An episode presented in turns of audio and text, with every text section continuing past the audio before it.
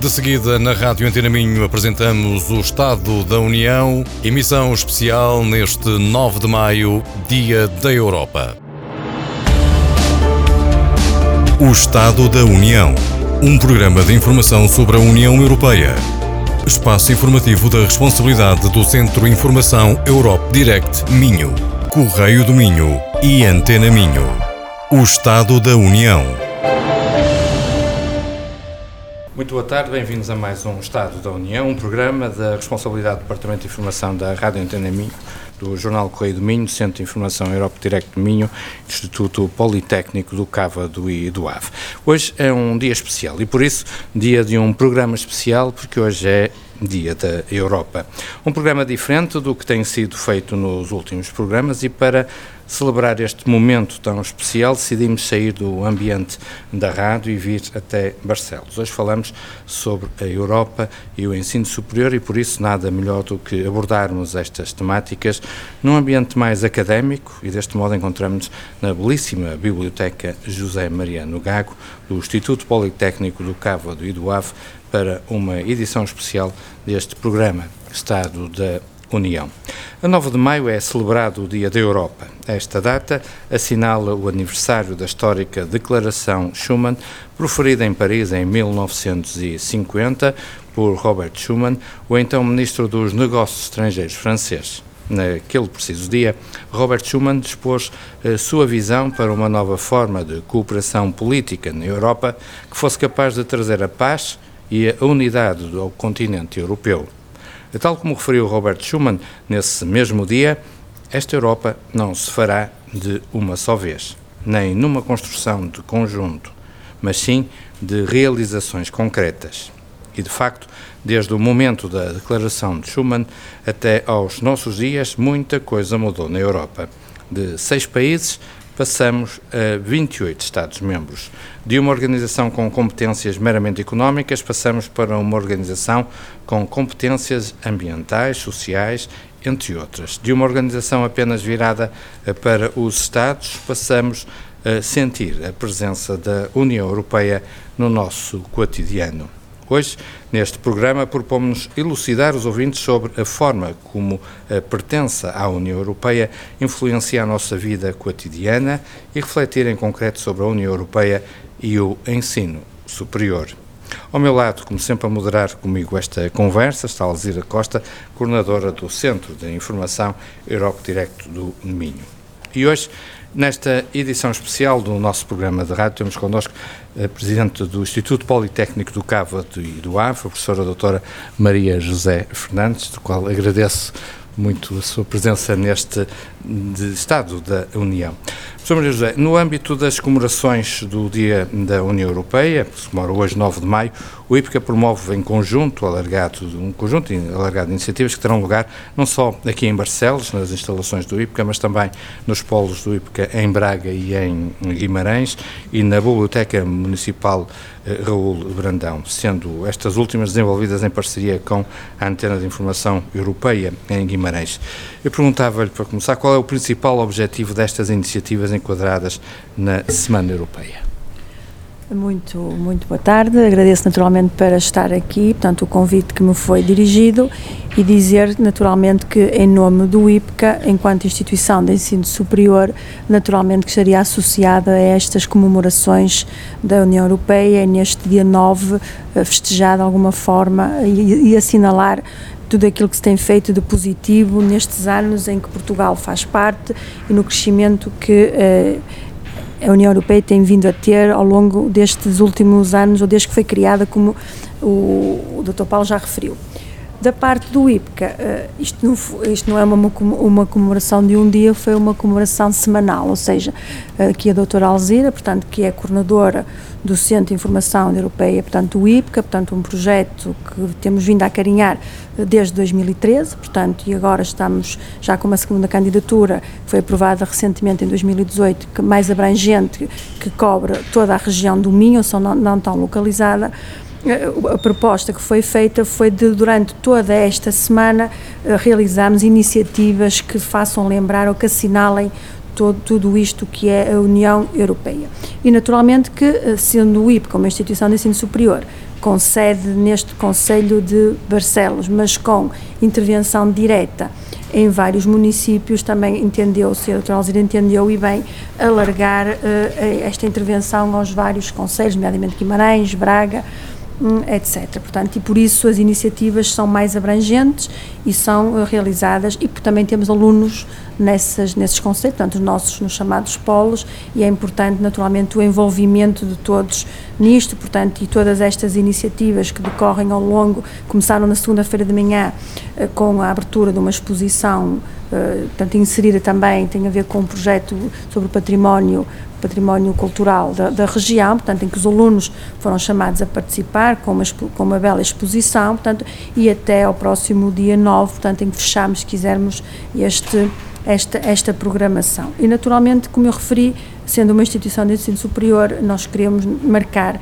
e queremos vincar e queremos que os nossos alunos também sejam sensibilizados para aquilo que é a União Europeia, não, não tanto porque há eleições no próximo dia 26, aliás, eu penso que isto se realizaria independentemente de haver eleições, como temos vindo a fazer isto ao, ao longo dos, dos anos. Portanto, nós queremos de facto é que elucidar os cidadãos, estes centros de informação são exatamente para isso, uh, chamar as pessoas a participar, dar a conhecer, informar e, e sobretudo, envolver.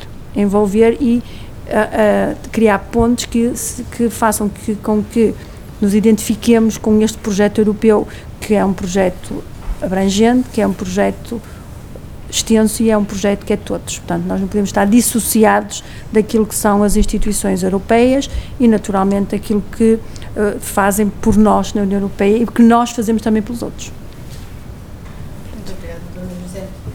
Uh, tal como é habitual, uh, temos connosco a professora Alexandra Silveira, titular da, da Cátedra da Jamonet da Universidade de Minho, ao qual expressamos a qual expressamos o, o, eh, desde já o nosso agradecimento por terem aceito uh, este nosso convite. Uh, professora Alessandra, uh, apesar das autoridades nacionais continuarem a ser responsáveis de, de, pelo modo como o ensino superior é organizado em cada um dos Estados-membros, em cada país, as, as, atividades da União Europeia têm sido direcionadas para introduzir uma dimensão internacional do ensino na investigação, na definição de políticas relativas ao ensino superior. Doutora, de que forma a União Europeia apoia parametriza e complementa as capacidades de cada Estado-membro uh, da União Europeia nesta, neste âmbito. Muito boa tarde, Alzira. Eu agradeço imensamente o convite. Hoje estamos deslocados, não é fora dos estúdios da rádio, estamos aqui nestas belíssimas instalações do IPCA e, portanto, cumprimento a todos, um, muito especialmente a senhora presidente, que hoje nos dá o gosto e a honra da sua presença. Ora, mas respondendo eh, especificamente à sua questão, eu penso que eh, vale a pena fazermos aqui um esclarecimento. No âmbito da educação, no âmbito da formação profissional e também no âmbito da cultura, a União Europeia possui apenas competências complementares aos Estados-membros, uhum. nos termos dos artigos 165 a 167 do Tratado sobre o Funcionamento. Ou seja, é reconhecida a União Europeia a faculdade de desenvolver ações destinadas a apoiar, a coordenar, a complementar a atuação dos Estados-membros. Essas competências complementares distinguem-se das competências exclusivas e partilhadas da União Europeia, porque no âmbito das suas competências complementares, a União Europeia não regula a matéria em causa. Né? No caso, a educação, a formação profissional e a cultura. A regulação continua na esfera de atuação dos Estados-membros. Ou seja, a União Europeia apoia, coordena, complementa a atuação dos Estados-membros, mas as medidas da União Europeia não substituem a competência dos Estados-membros no domínio da educação, da formação profissional, da cultura. É importante que isso fique muito claro para que não se exija da União Europeia mais do que ela tem para dar. Né? Porque, por vezes, né, há uma certa reivindicação nesse sentido, mas os Estados-membros são muito zelosos das suas competências e, portanto, a União Europeia vai até onde pode ir. Tá? E no domínio da educação e no domínio da, da, da, da, formação profissional e da cultura, as suas competências são relativamente limitadas. Né? Nós não estamos a falar de competências exclusivas, nem sequer de competências partilhadas, né? um, que são aquelas nas quais tanto a União Europeia quanto os Estados-membros podem atuar, mas quando a União Europeia atua, provoca um efeito de preclusão. Os Estados-membros recuam uhum. né, e só atuam nos termos definidos pela União. Não estamos a falar nada disso, estamos a falar de competências meramente complementares. Mas então, os nossos ouvintes poderiam perguntar: mas o que a União Europeia pode fazer, então, no âmbito da educação e da cultura? Pode incentivar a mobilidade de estudantes e professores, e tem no feito pode desenvolver o intercâmbio de informações e de experiências educativas. A União Europeia pode funcionar como uma espécie de catalisador das boas práticas, né, dos casos de estudo etc. Também pode estimular o desenvolvimento da educação à distância, tão importante nos dias que correm. Tá? E reparem, parece pouco, mas não é. Ah, o Erasmus está aí eh, para o demonstrar, muito embora o Erasmus releve mais da competência da União Europeia, das competências partilhadas no âmbito do mercado interno, livre circulação de pessoas, do que propriamente da educação um, e da cultura. Mas na educação, a ideia é que a União Europeia, sem uniformizar os sistemas educativos nos Estados-membros, facilite a criação de redes de redes para o intercâmbio das boas práticas, de casos de estudo, de redes para um aumento da competitividade das instituições de ensino, para a internacionalização das instituições de ensino. É claro que eh, essa dimensão de internacionalização é mais evidente ao nível do ensino superior. Um, todos certamente eh, já ouviram falar do processo de Bolonha, né? um processo que foi iniciado em 1999 com a Declaração de Bolonha, chama-se assim porque foi né, assumida, adotada na cidade de Bolonha, na cidade italiana de Bolonha, cujo objetivo residia e reside ainda em introduzir um sistema mais compatível, mais coerente, mais comparável, digamos assim, para o ensino superior no contexto europeu. Ou seja, um sistema de graus acadêmicos facilmente reconhecíveis e comparáveis, porque disto depende também a própria mobilidade, a própria circulação. O processo de Bolonha não foi imposto aos governos nacionais, não foi imposto às universidades. Trata-se de um compromisso voluntário e intergovernamental que foi assumido por cada país signatário no sentido de reformular o seu sistema de ensino superior. E eu falo em países signatários e não propriamente em Estados-membros, porque o processo está a ser implementado muito para além da União, União Europeia, Europeia, em 48 sim. países, não é? Sim, sim. Hum, tendo inclusivamente atraído o interesse de outras partes do mundo, com Erasmus Mundus, etc. E uh, uh, um dos objetivos primordiais durante os primeiros dez anos do processo de Bolonha foi precisamente estabelecer e consolidar o espaço europeu do ensino superior. Há um, que foi lançado este espaço em 2010 com a Declaração de Budapeste e Viena. E aqui as principais preocupações incluem a aprendizagem ao longo da vida, tá? a empregabilidade, o financiamento, sobretudo o financiamento para investigação, a garantia de qualidade. Tá? Ou seja, a aprendizagem baseada no estudante e quantificada através dos créditos ECTS, que nós também conhecemos é? nas nossas instituições de ensino superior, que relevam para a comparabilidade do ensino superior uh, no espaço uh, da União Europeia, no espaço europeu, se quisermos utilizar uma expressão mais ampla. No âmbito do ensino superior, uh, a União Europeia está muito mais à vontade para atuar, porque ela tem competências partilhadas com os Estados-membros no domínio da investigação tá? e do desenvolvimento tecnológico, nos termos do artigo 4 número 3 do Tratado sobre o Funcionamento da União. E aqui a União Europeia, no âmbito da investigação e do desenvolvimento tecnológico, aqui sim pode definir e executar programas mas no exercício dessa competência, um, a União Europeia respeita também aquelas que são as competências dos Estados-membros, no exercício dessa competência um, de definir e executar programas de investigação e desenvolvimento tecnológico. Isto não impede os Estados-membros de exercerem a sua competência. É uma espécie de competência partilhada muito sui generis essa, não é? porque, como eu havia explicado, no âmbito das competências partilhadas, um, segundo o artigo 2 número 2 do Tratado sobre Funcionamento, se exerce um, um, um, esquema de preclusão, de inibição da atuação dos Estados-membros. Aqui não é, não é assim. Tá? É uma competência partilhada muito sui generis essa sobre uh, a investigação. Mas fica assim o panorama hum, para que percebam que não vale a pena exigir mais da União Europeia do que ela tem para dar, quer dizer, na medida das suas possibilidades até tem feito muito. Professor Alexandra Silveira, percebemos que eficácia e eficiência no ensino superior estão diretamente relacionados com a governação e o financiamento, bem como a promoção de uma cultura de qualidade das instituições de ensino superior. Sua opinião, estes parâmetros têm vindo a ser devidamente aplicados ou implementados pelas diferentes, pelos diferentes interlocutores implicados? Olhe, Paulo, realisticamente é preciso admitir que o processo de Bolonha não deixou ninguém indiferente. Né? Há quem o ame e quem o deteste. Eu procuro olhar para o copo meio cheio, né? é, é, não meio vazio, é meu apanágio. Né? né? Os ouvintes sabem da minha origem, o, o sotaque o denuncia, não é? E, e, no Brasil se costuma dizer que um pessimista, que um otimista pode errar, mas um pessimista já começa errando. É? Portanto, eu, eu procuro olhar para o copo uh, meio cheio.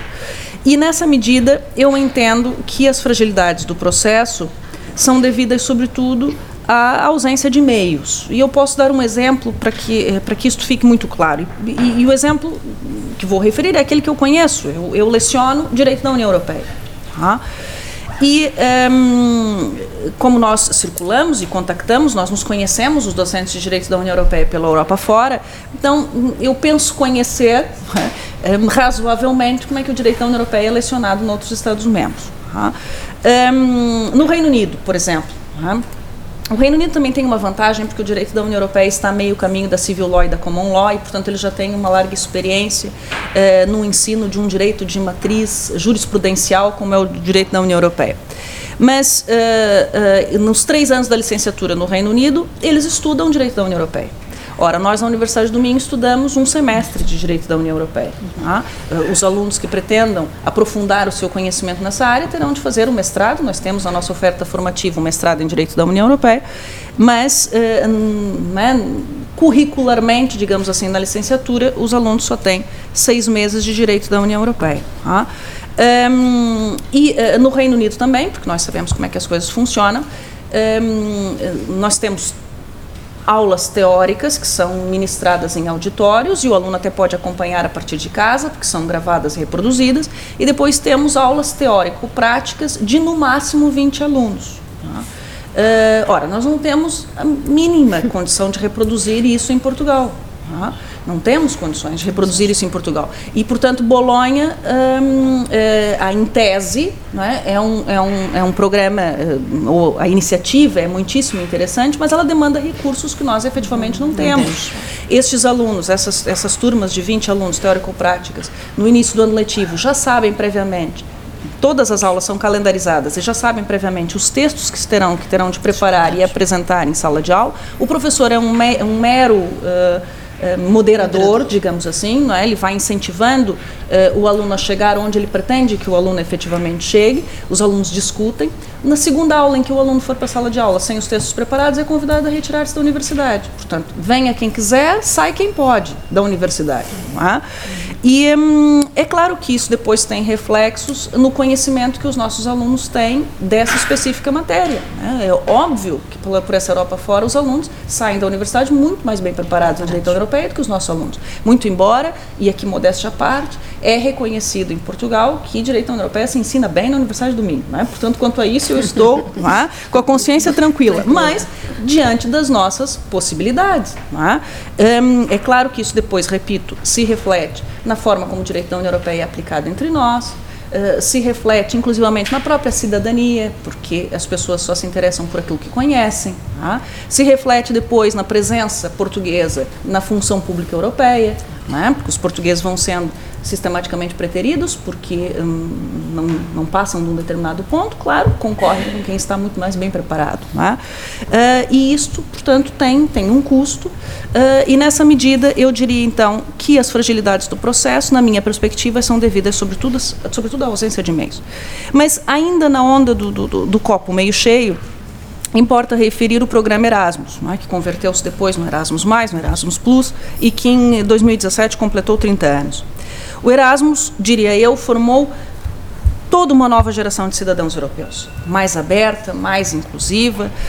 Nós geralmente relacionamos o Erasmus com a, a, circulação de jovens estudantes universitários, e até se faz uma crítica, olha, esses já são beneficiados, não é? Para que mais?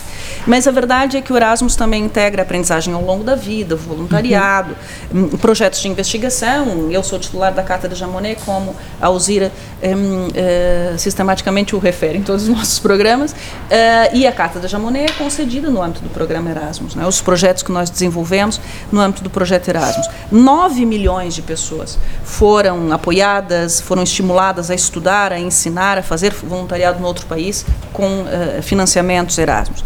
E as estatísticas revelam que 97% dos inquiridos no âmbito do Serviço Voluntário Europeu afirmam que se relacionam melhor com pessoas de outras culturas depois de realizarem o Erasmus.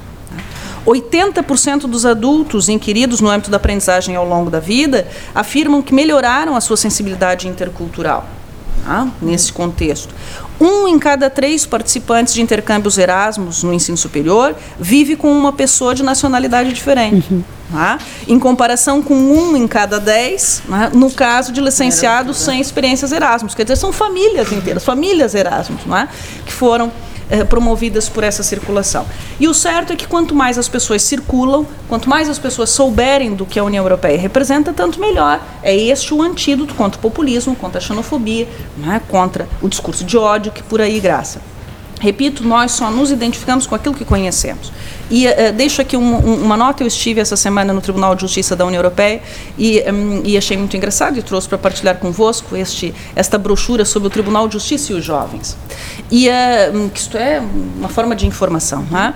E uh, os direitos dos estudantes estão aqui todos eles, ou pelo menos resumidamente identificados, porque à medida que um número sempre crescente de estudantes prossegue os seus estudos num Estado-membro que não é o seu, o Tribunal de Justiça da União Europeia viu-se confrontado com numerosos litígios nesse domínio e teve de dar resposta a várias questões. Há ou não discriminação quando um Estado-membro recusa aos estudantes de outros Estados-membros o acesso às suas universidades? Um Estado-membro pode recusar certas ajudas aos estudantes provenientes de outros Estados-membros? Os filhos de trabalhadores fronteiriços gozam de direitos no Estado-membro no qual seus progenitores trabalham?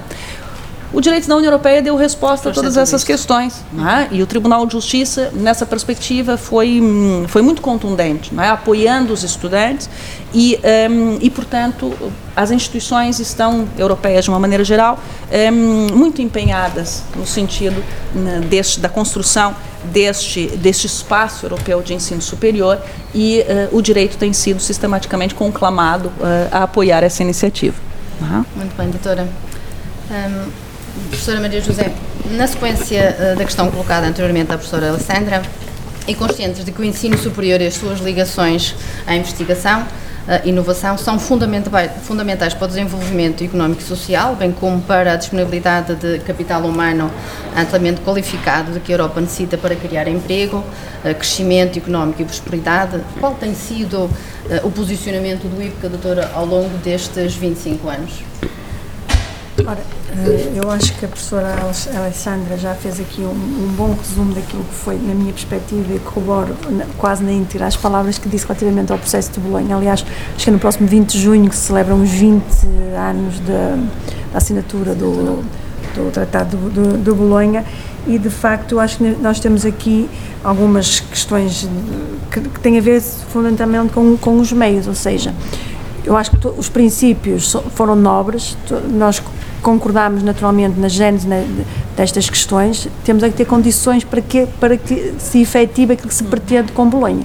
E, de facto, no Portugal, eu acho que, e fala aqui uma pessoa da Universidade de Minho, nós falamos aqui da parte do IPCA, uhum. não temos condições para que o ensino seja efetivamente o ensino que se pretende com o modelo de, de Bolonha. Uhum. Fosse possível, eu acho que nós, se calhar, teríamos um, licenciados e mestres diferentes uhum. e melhor e melhor preparados. Tínhamos é que naturalmente teríamos que ter naturalmente outras condições financeiras porque eu acho que as instituições de ensino superior têm vontade. Uhum. É? Ou seja, nós saberíamos fazer muito bem se tivéssemos as condições, temos naturalmente que nos cingir àquilo que, àquilo que temos e naturalmente trabalhar com, com aquilo que nos, é, que nos é disponibilizado. Relativamente àquilo que o IPCA tem feito ao longo destes 25 anos, esta instituição, o IPCA, é a, mais jovem instituição pública de ensino superior, portanto foi a última a ser criada no âmbito desta, de todo este processo de ensino superior que desde o 25 de Abril tem, deu naturalmente passos, passos muito, muito fortes e de, e de afirmação do ensino superior, de alargamento, de captar mais, mais e, e de, de considerar a educação e a formação como uma, um, um bem essencial para a população, portanto, consciente de que uh, os países crescerão melhor, serão mais fortes se tiverem pessoas formadas, que eu acho que é um princípio que, se, que, está subjacente a todo este processo. Sendo hoje esta instituição a mais jovem, naturalmente também eh, tivemos algumas dificuldades, nomeadamente, e voltamos aqui à questão das questões financeiras, porque uh, o próprio orçamento, o, o, nosso financiamento, o orçamento de Estado, é o mais baixo por aluno, portanto, nós temos um, uma média de 1.300 euros por estudante, são dados oficiais, e quando a média nacional é de 2.800 euros, portanto, o nosso custo estudante, se quisermos, é muito baixo. Aliás, o recente estudo que foi feito sobre o impacto económico dos, das instituições politécnicas no, no país demonstram que cada euro investido do Estado, portanto, do Orçamento do Estado no IPCA tem um retorno de 5 euros, portanto, é o valor mais alto e anormalmente, anormalmente alto e tem a ver naturalmente com o baixo financiamento que nós, que nós possuímos, mas temos consciência que também nestes 25 anos que celebramos em 2019, 23 de atividade letiva, eh, temos feito algum trabalho que me parece de grande sucesso e, sobretudo, com grande impacto na região e na qual nós servimos, que é a região aqui do Cávado e do Ar. Formamos quase 6 mil pessoas, portanto, ao longo destes 23 anos, eh, possuímos um conjunto de projetos com, de investigação e, pegando na questão que me colocou, transferência de tecnologia com grande impacto nas empresas, portanto, nós temos uma ligação permanente às empresas, naturalmente que também temos aqui no IPCA esta, esta belíssima biblioteca que há bocadinho se falava, inaugurada ainda em, em 2000 em, em junho último, portanto em, em 2018, construída com receitas próprias, mas temos naturalmente também edifícios que foram suportados por verbas da União Europeia, portanto temos aqui o Centro de Jogos Digitais, temos aqui o Praxis 21, portanto temos um conjunto de investimentos. Eu diria que quantas feitas nós temos nestes últimos 25 anos, cerca de 20 e qualquer coisa milhões de investimento em termos da União Europeia. E temos agora acarinhado naturalmente no âmbito da nossa missão toda a formação de cursos de curta duração que também são financiados com verbas eh, comunitárias. Portanto, temos cerca de 1.100 estudantes de, nestes nestes tais short cycles, portanto, cursos de curta duração de uhum. dois anos e que também são cursos financiados pela União Europeia e que têm tido um impacto real e de, de grande sucesso nas empresas e neste momento eu diria que nós não temos capacidade para responder às necessidades das empresas no que é a necessidade de recrutar técnicos, e aqui falamos de técnicos especializados nas mais diversas áreas, desde o design, sobretudo as questões à tecnologia, também à gestão e ao, e ao turismo. Portanto, eu diria que naquilo que é o capital humano, aquilo que nós nos propusemos enquanto instituição de ensino superior, que é o acrescentar valor às pessoas, à região e ao país, eu diria que o IPCA nestes últimos 25 anos, esperemos que nos próximos 25 reafirme e faça mais ainda e melhor e sobretudo que tenha capacidade para captar mais financiamento externo, porque ainda a, doutora, a, a, colega há bocadinho falava nesta questão no financiamento de inovação e desenvolvimento e nós também temos ainda consciência que ainda é difícil nós conseguirmos obter eh, projetos aprovados relativamente, por exemplo, ao Horizonte 2020. Portanto, porquê? Porque esta capacidade de internacionalização é grande, a, a, a competição internacional também é muito grande, mas temos tido de facto aqui algum trabalho eh, notável. E temos naturalmente também, e eu acho que é um programa que merece um, um, destaque importante, tem a ver com esta questão do Erasmus, a capacidade que, este, que a União Europeia teve de criar este, este programa que fez 30 eh, anos, que evoluiu para o Erasmus, depois o Erasmus Mundos, etc. E nós temos tido capacidade de trazer cá estudantes, porque eu não tenho dúvida que quem, quem vem sai melhor e quem vai vem melhor, não é? Portanto, esta capacidade dos, dos, dos, estudantes, e não só dos estudantes, dos funcionários, nós temos, muito, nós temos muitos funcionários que também saem a fazer Erasmus em, neste, neste programa, portanto, e esta capacidade que nós temos que ter de ir para fora, de ver e fazer o outsourcing das coisas que são positivas e no, e no fundo, entre aspas, abrir horizontes é fundamental para a nossa evolução e também nos nossos estudantes. Eu diria que nos nossos dias, parece-me que é quase impensável pensar-se que um aluno se licencia e não tem uma experiência internacional.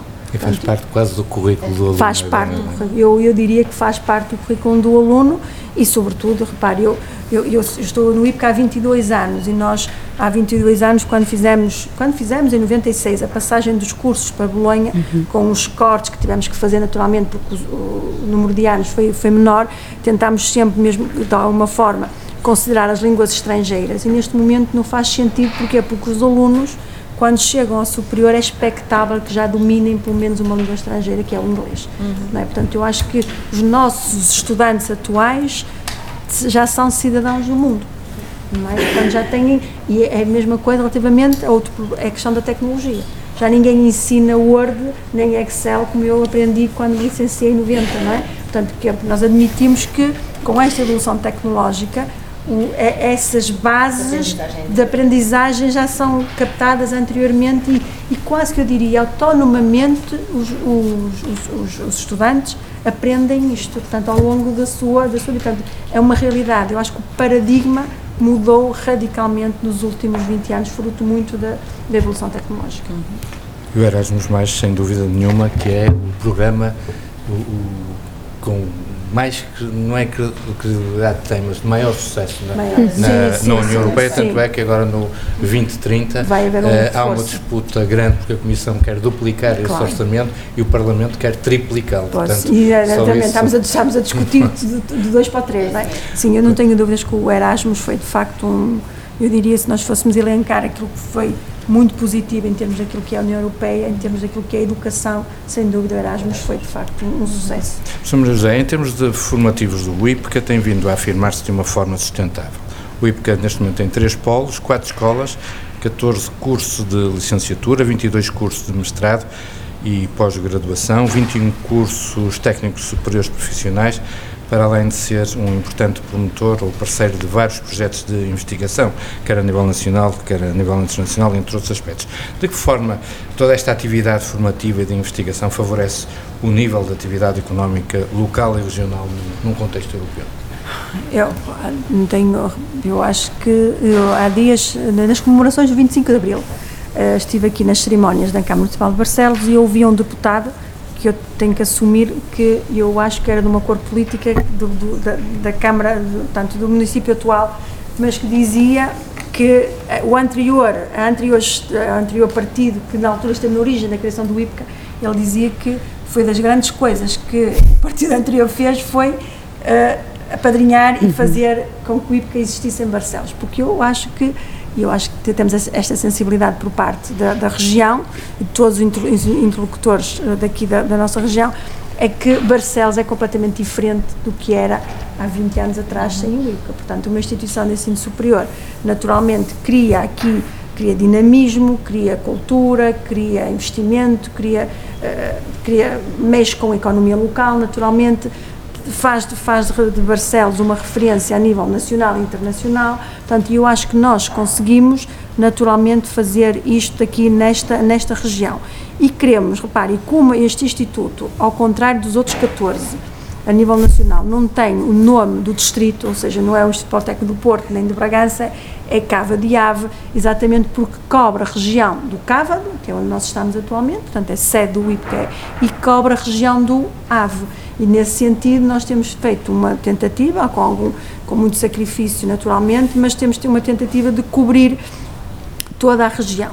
Dizer que no âmbito de, daquilo que o Dr. Paulo referiu, da, da, formação, da curta duração dos cursos técnicos profissionais, nós temos vindo a deslocalizar e temos polos, temos um polo em Guimarães, portanto no AVE, no AVE Par, com cerca de 400 estudantes, temos um polo em Braga, portanto com um edifício que foi adquirido também pelo IPCA, portanto, o antigo, se quisermos, o antigo Editmigo, já é um, há mais de um ano que é, pertence mesmo do IPCA, e temos o, uma escola mesmo aprovada pelo Ministro e criada em Guimarães, que vai ser a Escola Hotel, portanto, a Escola de Hotelaria e Turismo, que é uma escola no modelo inovador, associado à escola está um hotel, portanto vai ser com práticas pedagógicas uh, inovadoras e diferentes, portanto muito na linha daquilo que nós vimos internacionalmente, nomeadamente em Lausanne, em Hong Kong, onde estão, onde estão as maiores referências daquilo que é o turismo, e esta escola sim vai ser uma escola que irá ter licenciaturas, mestrados, tudo no âmbito, no âmbito do turismo. Portanto, numa parceria, naturalmente,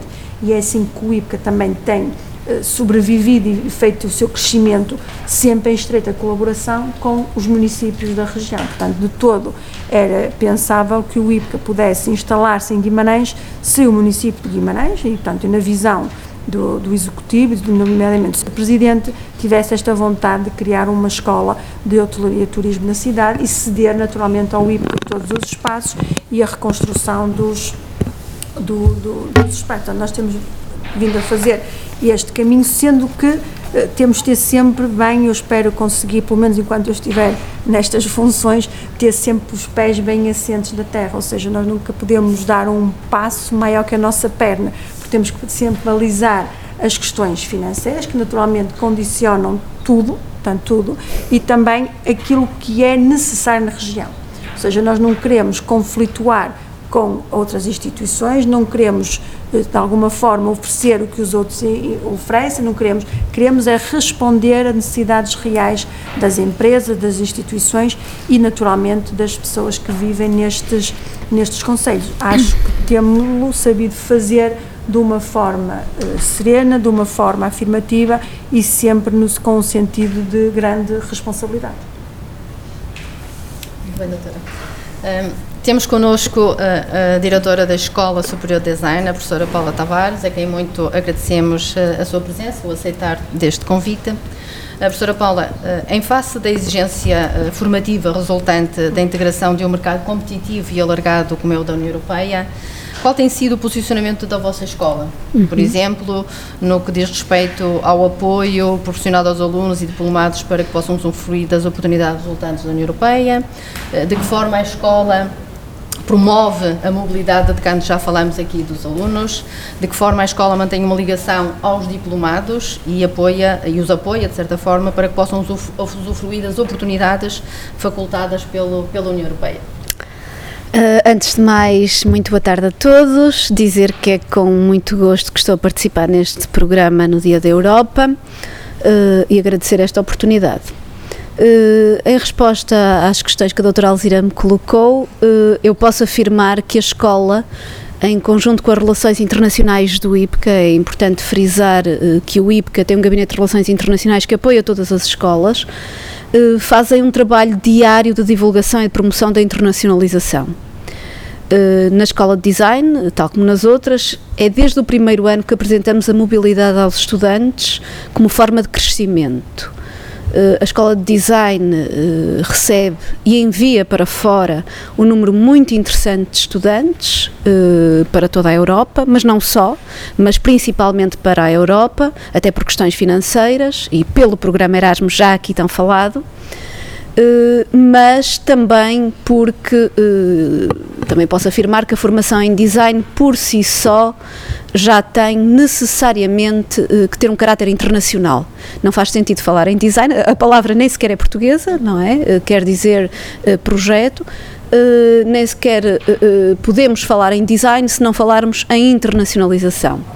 Logo, não é de estranhar que exista muito esta vontade, desde os primeiros anos, de conhecer e aprender novas culturas, ou hábitos e formas de fazer.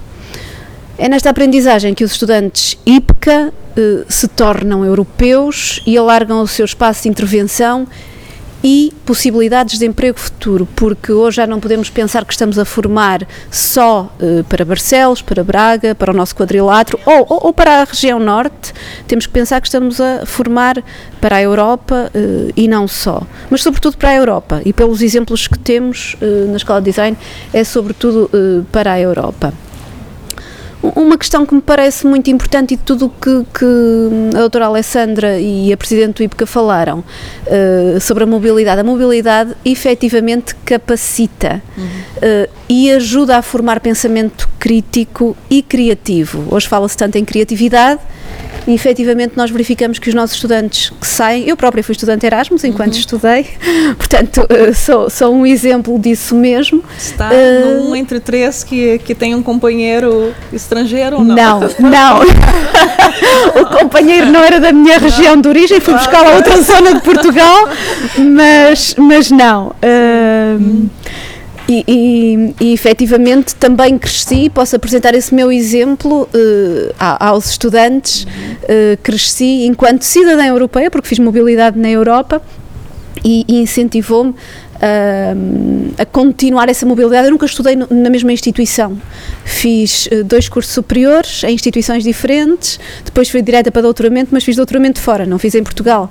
E, e apesar de nós queremos cativar os estudantes uh, para os nossos mestrados, nós também vemos muito bem que saiam, nomeadamente para formações europeias, porque nós também recebemos estudantes uhum. nesse sentido. Devo ressalvar ainda, e respondendo a, a, ou complementando uh, com, com mais alguns pontos as suas questões, os formados na ESD, particularmente os estudantes de mestrado e mestres uh, da escola, candidatam-se à mobilidade também a posteriori. São integrados em estágios europeus, temos bons exemplos no mestrado de Ilustração e Animação, no mestrado em Design Digital e também no desenvolvimento do produto, uh, em que estudantes vão, estou a lembrar-me, por exemplo, da Patrícia Rodrigues, uh, que foi para a Estónia, esteve numa produtora em Tallinn, que lhe abriu imensas portas quando regressou e continua a fazer as suas mobilidades internacionais. Ou o Tiago Araújo, que foi para Berlim, também para um estúdio, ficou e de um estúdio saltou para o outro. Portanto, eh, não se contentaram com uma só experiência, foram eh, adquirindo outras, europeias e não só, mas a partir desta possibilidade que o programa Erasmus eh, lhes deu.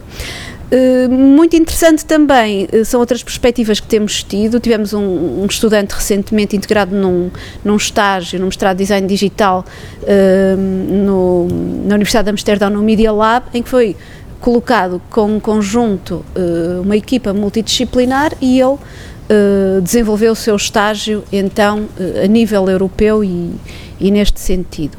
Eh, se as nossas formações de licenciatura recebem muitos estudantes Erasmus e enviam em outgoing estudantes e são de banda larga, os nossos mestrados são muito focados. E temos situações, quando me pergunta se acompanhamos, temos situações de estudantes que são os nossos melhores embaixadores, que já estando colocados em empresas internacionais, eh, na Europa e não só, mas principalmente na Europa, vêm buscar outros estudantes, vêm cativar os colegas para irem trabalhar com eles. Portanto, eh, nós acompanhamos, obviamente, eh, mas eles também nos acompanham a nós, o que é, sim, o que é interessante. Esta, esta questão do, do Erasmus, mas já agora deixe-me só dizer mais uma coisa, porque a doutora Alexandra estava há bocado a falar desta 1 para, para 3, uh, eh, a fraca natalidade que existe na Europa, também o Erasmus mais contribui, porque foi responsável já por um, um milhão de nascimentos ah, é? desde que, desde que existe. Contribui para subir a natalidade. Sim. É, um, um, milhão segundo o último estudo que foi, que foi feito. A professora Paula Tavares, de que forma é que se pode elucidar os ouvintes relativamente às influências positivas ou, ou negativas que os designs diplomados da, da vossa escola têm recebido de um espaço europeu onde reina a diversidade cultural e patrimonial e onde existe uma preocupação com as questões ambientais, com as questões das alterações climáticas e com as, as questões de sustentabilidade? A, a resposta é claramente positiva. Sim, temos consciência que influenciamos. Uh, nos últimos anos temos desenvolvido uh, a nível académico, vou dar um exemplo, um projeto que começámos há cerca de dois anos uh, entre a região de Frisian, da Holanda e Portugal. O projeto chama-se Free the Frisian e Port Portugal. este projeto está em plena ebulição, é um projeto que. Um, foi desenvolvido sobretudo na componente académica, em que os nossos estudantes, principalmente design de produto, mas também design gráfico, ou design industrial neste caso, e também design gráfico, eh, desenvolveram eh, trabalhos com empresas regionais para aproveitamento de desperdícios, seja da indústria têxtil, da indústria cerâmica. Eh, temos exposto estes trabalhos em vários fóruns, não só no IPCA, mas, mas muito fora do IPCA e em em situações de promoção da economia circular e do design circular. Uh, mas este projeto, por exemplo, que é um dos projetos uh, uh, que é feito com uma região determinada da Holanda e com esta região em particular de Portugal, está agora a querer caminhar eh, para outro tipo de situações, nomeadamente não só esta investigação aplicada eh, de um nível mais básico, mas eh, de alto nível. Estamos neste momento a preparar projetos para próximas calls em conjunto com escolas holandesas da zona de Frisian ou faculdades e universidades de ciências aplicadas, que é, é o que são os politécnicos no resto da Europa, e estamos a preparar projetos projetos com maior amplitude, mas uh, há mais casos. Uh, eu, eu, gostaria de frisar, uh, uma vez que, que, estou a falar pela escola de design, que um designer formado com os princípios básicos do design é naturalmente o embaixador das questões ambientais. o design apresenta soluções, melhora a qualidade de vida, ou seja, está diretamente relacionado e preocupado com o que o Dr. Paulo Monteiro enunciou. E de que forma é que esses mesmos profissionais influenciam o seu trabalho a região, a região do Minho e aqui as empresas locais? Bom, nós temos designers colocados uh, em todas as empresas uh, de produção e que desenvolvem produto. Ou seja, uh, a escola de design é recente, existe desde 2015, mas o departamento de design já existia anteriormente no IPCA e tem neste momento 12 anos ou vai para os 13 anos, perdão, uh, pelo que nós temos a consciência que já influenciamos, mas não só uh, como integrados nas empresas e, e, e, sendo solução, também como empresários. Uhum. Uh, nós temos jovens empreendedores, outros que já não são tão jovens, já são à frente de muitos estúdios de comunicação, Uh, pelo que podemos dizer que o IPCA, uh, a nível da comunicação e do design gráfico e do produto, na cutelaria, uh, no têxtil e em outras áreas em que Portugal é muito bom, nomeadamente na área automóvel, em criação de produtos para, não no desenvolvimento de automóveis, mas para os automóveis, nós temos designers colocados. Posso dar-lhe um exemplo, nós a nível do mestrado em design digital, neste momento, estamos a trabalhar com a Toyota, com a Lexus, uh, entre outras. Lá está, não só a nível do desenvolvimento do produto, mas também interface e, e tudo onde o design de comunicação e gráfico e industrial podem chegar e reconhecido em todo o mundo, porque o, o minhoto, e digo minhoto porque a grande indústria automóvel nesse sim. aspecto está aqui no, no Minho, sim, é, é, sim. é apelidada de defeito zero, por isso é que as uhum. grandes marcas e os modelos top das marcas são essas, essas feitas são feitas aqui, de facto há esse, esse defeito zero que é, que é importante, só demonstra que de facto temos qualidade. elevada qualidade uhum. técnica. É importante e é importante ser reconhecido uh, como tal. Muito obrigada, doutora Paula. Uh, professora Alessandra, do que nos é dado a conhecer, uh, percebemos que o trabalho desenvolvido pela Universidade do Minho, na qual a, uh, a professora é docente, procura aproveitar ao máximo o potencial da educação e cultura como motor de criação de emprego, de crescimento económico e da justiça social. Entre outros, estes são os fundamentos das iniciativas que a Comissão Europeia tem vindo a desenvolver para a criação de um espaço europeu de educação. ao ser criado, um, ou a ser criado, peço desculpa, quais poderão ser as mais-valias de um espaço europeu de educação para os alunos, para os diplomados e, de certa forma, também para as instituições de ensino superior que os apoiam, que os suportam como alunos? Olha, Uzira, como eu estava a dizer, a União Europeia possui apenas competências complementares no âmbito da educação, da formação profissional e da cultura. Não é o que lhe retira, lhe reduz muita margem de manobra nesse domínio, salvo no domínio da investigação, como eu já expliquei. Não é? E por isso as instituições europeias estão muito empenhadas em encontrar formas de cooperação entre os Estados-membros nesses domínios. Não é? E respondendo especificamente à sua pergunta, o debate sobre o espaço europeu da educação, ele surgiu no contexto da celebração dos 30 anos uh, do, Erasmus, do Erasmus em 2017 E a Comissão Europeia lançou então uma comunicação intitulada Rumo a um Espaço Europeu da Educação até 2025 promover a identidade europeia através da educação e da cultura. Tá? E no decorrer uh, dos debates foram então uh, lançadas várias propostas para criar um espaço europeu da educação mais arrojado, mais, mais ambicioso, diria eu, que o espaço europeu do ensino superior, que já hum, tem vindo a ser desenvolvido um, há alguns anos e uh, um, um, espaço europeu, então, agora da educação, portanto, ultrapassando o próprio ensino superior, da educação, de modo a utilizar a cultura e a aprendizagem como um fator de unidade, né? de modo a que os jovens possam circular, possam estudar, possam encontrar emprego em todo o espaço europeu, no continente europeu, na sua globalidade, de modo a remover os obstáculos à mobilidade no domínio da educação, mas aqui a vários níveis, não só o ensino superior, a vários níveis, hum, de modo a criar uma rede europeia de universidades, a Universidade do Minho já está empenhada nisso também, como bem ressaltou, e de modo, em conclusão, a que a educação seja a solução para os desafios com os quais a União, a União, Europeia está nesse momento confrontada. Seja o envelhecimento da força de trabalho, seja a digitalização contínua, seja a necessidade de novas competências e de espírito crítico, da, há pouco falávamos disso mesmo, né? aqui refletidas no que se convencionou chamar literacia digital, tá? Seja a pertença frente uh, ao populismo, à xenofobia, etc. Tá? Um, mas eu estou particularmente preocupada com a integração de competências digitais na educação. E, uh, de resto, na Universidade do Minho, agora estamos preocupados inclusivamente com uh, a inteligência artificial na educação. Tá? E por quê? Porque a comunicação digital está a metamorfosear as noções clássicas do ensino-aprendizagem. Tá? Reparem que não é sequer uma mudança, como dizia Ulrich Beck, é uma metamorfose, porque desequilibra as certezas e algo novo emerge. Tá? Não se pode falar nem sequer numa qualquer continuidade.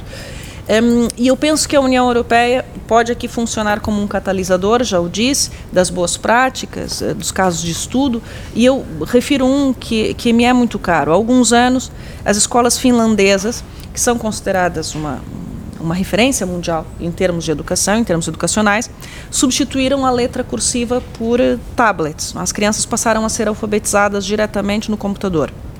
Eu ainda sou do tempo da caligrafia. Tá? Muitos dos nossos ouvintes, é, porventura, nem saibam o que isso significa, é indicativo de idade. É? é quase um código para quem já chegou aos 40. É, mas existe efetivamente uma, uma relação inegável entre a escrita e o desenvolvimento cognitivo.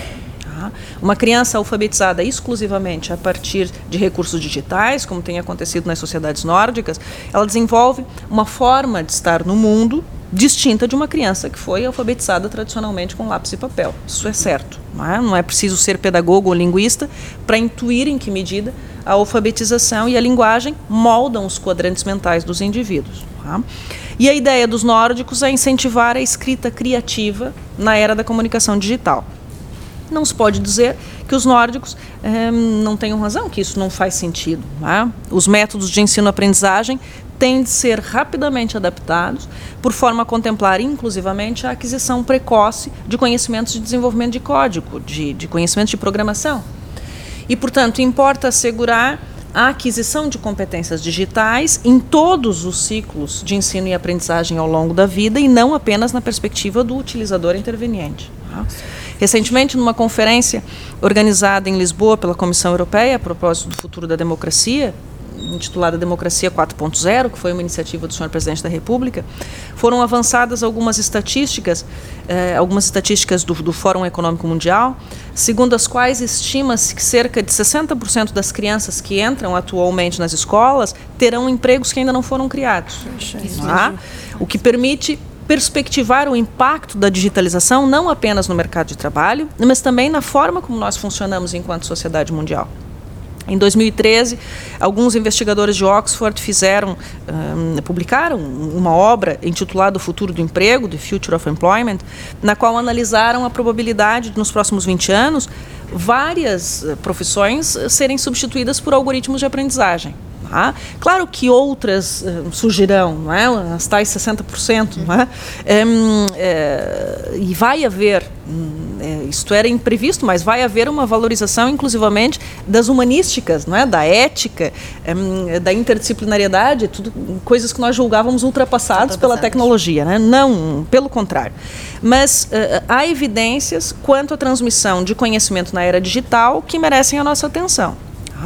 É, por exemplo, o modelo clássico da comunicação, seja o modelo dos mass media tradicionais, como a televisão, seja o modelo da sala de aula, com o qual nós estamos habituados, é o modelo do teatro antigo. Há um palco em frente do qual se junta uma audiência, mais ou menos como nas nossas salas de aula, não é? Um, e uh, uh, isso distingue o papel ativo do orador e o papel passivo da audiência. Né? O modelo do teatro é assim. Tá? Ora, essa distinção já não é válida para a comunicação digital, porque toda a gente é orador e audiência ao mesmo tempo. Tá? A comunicação digital altera o conceito de público. Os consumidores de notícias convertem-se também em produtores de notícias. Tá? E nesse contexto, os especialistas tendem a desaparecer, porque toda a gente tem uma opinião para dar. Tá? De qualquer forma, a metamorfose que nós estamos a vivenciar decorre sobretudo, sobretudo do fato de já não haver distinção entre o online e o offline. Né? Mas o busilis é que o digital converteu-se num espaço, em larga medida, privilegiado para a exploração negativa dos afetos, como costuma dizer Antônio Damasio. Tá? Algo que só um esforço civilizacional, no sentido da literacia digital, é capaz de conter, dotando os cidadãos de ferramentas tendentes a identificar a desinformação, ou seja, tendentes a formar um sentido crítico, desejavelmente baseado eh, nos valores das tradições humanistas, tanto religiosas quanto laicas. É? Né, o que, como selecionar, o que, que nós devemos ignorar, o que devemos consumir, entre aspas. É? Aqui num, sentido benéfico, nós podemos consumir o que quisermos, claro, né? desde que tenhamos consciência daquilo que estamos a consumir. Mas consumir aqui no sentido de escolhas. É? E isso efetivamente se ensina. E eu penso que nós devemos estar atentos a isso. Portanto, as preocupações da União Europeia no que diz respeito à literacia digital penso que são muito acertadas em todos os graus de ensino e devemos estar atentos a isso. Bem, professora eh, Maria José, num contexto político conturbado, como estamos a, a, viver em quase toda a Europa, o que é que o IPCA poderá fazer pelos nossos jovens, querem em termos de oportunidades formativas, querem em termos de apoio e de inserção no mercado alargado de trabalho? Ah, eu, eu penso que já muito foi dito aqui, aliás, a intervenção anterior eu acho que resume um bocadinho isto, mas eu diria que da nossa parte é, formar, formar bem, abrir horizontes, lançar os nossos estudantes para os desafios que se avizinham. Eu acho que esta questão que foi colocada aqui pela professora Alexandra é muito importante, a literacia digital, mas eu acho que nós temos que balizar aqui as duas coisas, porque uhum. de facto nós que não somos desta geração e temos filhos pequenos, temos já alguma dificuldade Sim. em perceber a ligação que eles têm com a tecnologia que uhum. nós não tivemos, não é? Sim. Portanto, e que valorizamos muito algumas coisas que se calhar temos que pensar que eles não vão valorizar porque também não tiveram. Uhum. Não é? Portanto, já nascem nesta era digital. Uhum. E eu acho que estas questões de, de, daquilo que é a ética, a formação transversal, portanto, o pensar uhum. sem ser no, no, online, que é o que nós estamos habituados a ver os miúdos a, a, fazer, que também tem vantagem, tem potencialidade, e eu acho que é uma realidade com a qual nós, nós, nós vamos ter que nos familiarizar. Uhum. Temos é que balizar aqui, arranjar aqui soluções que, nos, que não permitam que os nossos jovens desvirtuam aquilo que é os, a ética, os valores, a solidariedade. E nesta Europa, que eu acho que de alguma forma tem tanta falta de solidariedade, em que nos vários países começam a aparecer sinais de grupos extremistas com nacionalismos exagerados, eu acho que nós temos que de facto pôr aqui algum cuidado naquilo que estamos a fazer neste, nesta construção que é europeia, que é uma construção nossa, não é? Não posso deixar de dizer que na semana passada e em face às, às projeções de, na, nas eleições em Espanha, que eu não acabei o dia satisfeita com os resultados que não eram expectáveis e que de facto nos põem a pensar, uhum. é? põem-nos a pensar naquilo, o que é que nós estamos, para, onde é que nós estamos a caminhar, que eu acho que os valores europeus, os valores da fraternidade, da solidariedade, quando nós vemos estes migrantes e aquilo que os países deviam ou é expectável que fizessem, não fazem, nos põem a pensar daquilo que nós nos estamos a transformar e nós, enquanto adultos, que eu acho que é essa a nossa responsabilidade e enquanto instituições de ensino superior, como é que nós estamos a passar esta mensagem para os que estão abaixo de nós e serão o futuro deste país é? e da União Europeia.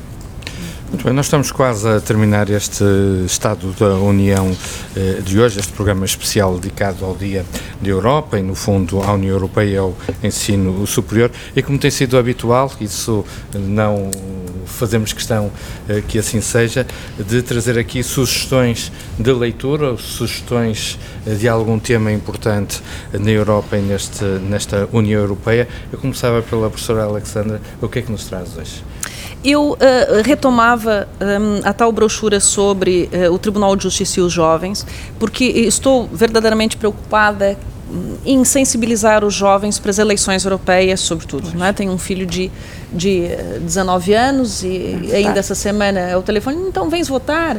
Ele, ah, eu estou meio por fora. Eu disse, não, mas pera lá. Então, e já, não, é? não, calma, calma, vens votar. Claro. Estivemos a conversar e a tentar sensibilizar. Um, mas uh, nessa brochura, o Tribunal de Justiça esclarece quais são os direitos dos estudantes no acesso ao ensino superior e outros direitos, mas eu chamo a atenção para isso porque nós só nos sensibilizamos para aquilo que nos diz de alguma forma a respeito. Tá? Em 2004, por exemplo, o Tribunal de Justiça declarou que a Bélgica discriminava os alunos de outros Estados-membros que tinham terminado seus estudos secundários, por estes não poderem aceder ao ensino superior belga em condições idênticas às que eram reservadas aos alunos belgas que tinham terminado o ensino superior na Bélgica. É? É, também direitos dos estudantes ao financiamento dos estudos e ajudas concedidas aos estudantes. Um Estado-membro não pode recusar um empréstimo a um estudante ou uma bolsa de estudo aos estudantes que residem no seu território e que preencham os requisitos para aí poderem residir. Né? Este é um célebre acordo, um acórdão BIDAR de 2005. Os Estados-membros podem reservar a concessão destes empréstimos ou dessas bolsas aos estudantes que provem ter um certo grau de integração naquela sociedade ou que residam já há algum tempo no seu território, mas não podem obstaculizar um, este acesso. Os estudantes também têm direitos relativamente à situação dos filhos de trabalhadores fronteiriços. Em 2013, o Tribunal de Justiça declarou que um Estado-membro, no caso Luxemburgo, não pode recusar sistematicamente bolsas de estudo aos filhos de trabalhadores fronteiriços, ainda que estes não residam no seu território. É, é suficiente para isto que os progenitores trabalhem há um tempo significativo no Estado-membro em questão, para que se possa concluir que existe um elemento de ligação suficiente com esse Estado. E assim sucessivamente, ou seja, as, as, instituições europeias têm se mobilizado no sentido de salvaguardar os direitos dos estudantes que circulam no espaço da União Europeia, evitando, né, combatendo todo tipo de diferenciação de tratamento injustificada em razão da nacionalidade. Portanto, a ideia é mesmo trabalhar no sentido de que os nossos jovens possam circular, possam estudar e possam trabalhar onde quiserem no contexto da União Europeia. É, é para isso que essa União está a ser construída. Mas agora, com este espaço europeu de educação, também para que os cidadãos estáticos, porque na verdade nós sabemos que só são o quê? 3%, 3 a 5% dos cidadãos europeus que circulam. É, larga maioria dos cidadãos não, não circulam, quer dizer, são estáticos, não é? Um, e portanto é para estes que agora, ou sobre estes que nós devemos agora depositar as nossas atenções, criando um espaço europeu uh, de educação que seja um, compatível com as aspirações dos cidadãos de hoje, sobretudo dos jovens de hoje. É? Vão votar, vão votar, não deixem que outros decidem, decidam pela vossa, pelo vosso futuro. É? Vão votar. Professora Paula Tavares, uma sugestão. Ora bem, eu estava aqui a pensar o que é que ia sugerir e, obviamente, vou defender a nossa dama. Uhum. Nós inauguramos ontem uma exposição de cartazes, cartazes que retratam e, e representam o património material e imaterial da região do Minho. Uhum. Uh, a exposição está neste edifício, está, está muito pertinho, mas todos os que queiram visitar o IPCA, uh, é uma exposição de estudantes de design gráfico que pegaram no mote que o CIED nos colocou, uh, o património, e agora, então, na Semana da Europa e no Dia da Europa, temos esta exposição patente. É a minha sugestão. Muito bem. Professora Maria José. Olha, eu estava aqui a tentar perceber dentro deste nosso programa de, ah, da Europa, ainda hoje, ainda acho que no, no, âmbito de todas as atividades que, que estão previstas e vão todos a tempo no âmbito deste, das comemorações da Semana Europeia que o IPCA promoveu, no, no caso em concreto o CIED, hoje, pelas eu acho que mesmo agora está a correr a construção da bandeira humana da União Europeia, com todos os alunos do secundário e do profissional. E eu convidava todos a juntarem-se a esta iniciativa e apelava, também reforçava, que eu acho que é fundamental, sobretudo a, a votação. Ou seja, as pessoas perceberem que este projeto europeu é um projeto de todos e para todos. E todos são chamados a votar. E eu acho que há muita.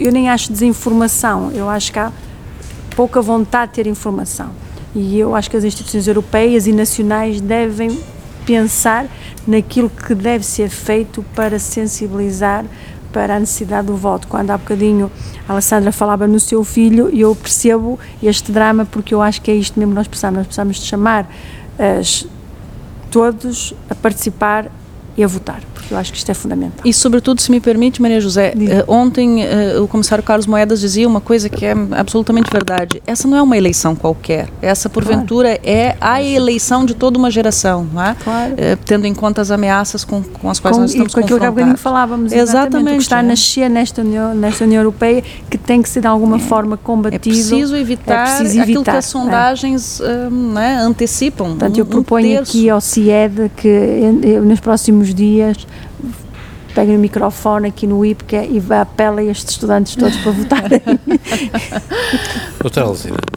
Bom, no seguimento do apelo que a doutora Maria José me fez, eh, e como coordenadora do Centro de Informação Europa Direct, deixo então, desde já, este apelo, apesar de depois tentarmos então eh, fazer uma nota eh, mais alargada com os nossos alunos presentes no Instituto Politécnico, deixar já uma nota e referenciar aqui dois sites e que para, esta, para estes jovens da era digital deixar a indicação de dois sites. Um é Desta vez eu voto, e aí tem o Parlamento Europeu tem sistematizado um conjunto muito alargado de notas informativas, de informação específica sobre, sobre, sobre o funcionamento do próprio Parlamento Europeu, sobre uh, os grupos, as famílias políticas, portanto, tentar perceber um pouco o funcionamento do Parlamento Europeu para, nos, para percebermos porque é que devemos votar, porque é que devemos de, realmente dirigir-nos às, às, urnas, vamos dizer assim, e, e eleger os nossos representantes. Um outro site é o que a União Europeia faz por mim, e nesse site temos também um conjunto alargado de informações um, e, que, podemos conseguir, eh, conseguimos chegar à nossa região e tentar perceber o que é que a União Europeia realmente faz por nós no cotidiano. Nesta, nesta mesma página nós conseguimos perceber uh, os, uh, os projetos que na nossa região do Cávado e do Ave são desenvolvidos, são apoiados pela União Europeia e realmente percebermos que estamos ao lado desses mesmos projetos e que muitas vezes nem nos apercebemos que o desenvolvimento de um, de um trabalho, num projeto investigação, está-nos a afetar positivamente na nossa vida do cotidiano.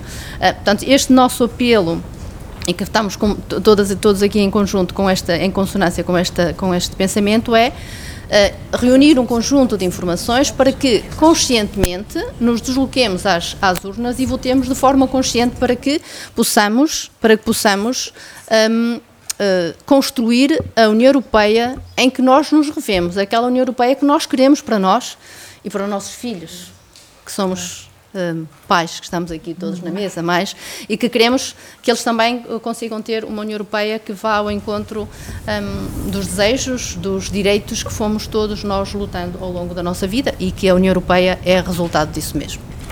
Sabe, no meu tempo, se, uh, se eu me portava mal no começo da sopa, uh, não, não queria aquilo que tinha.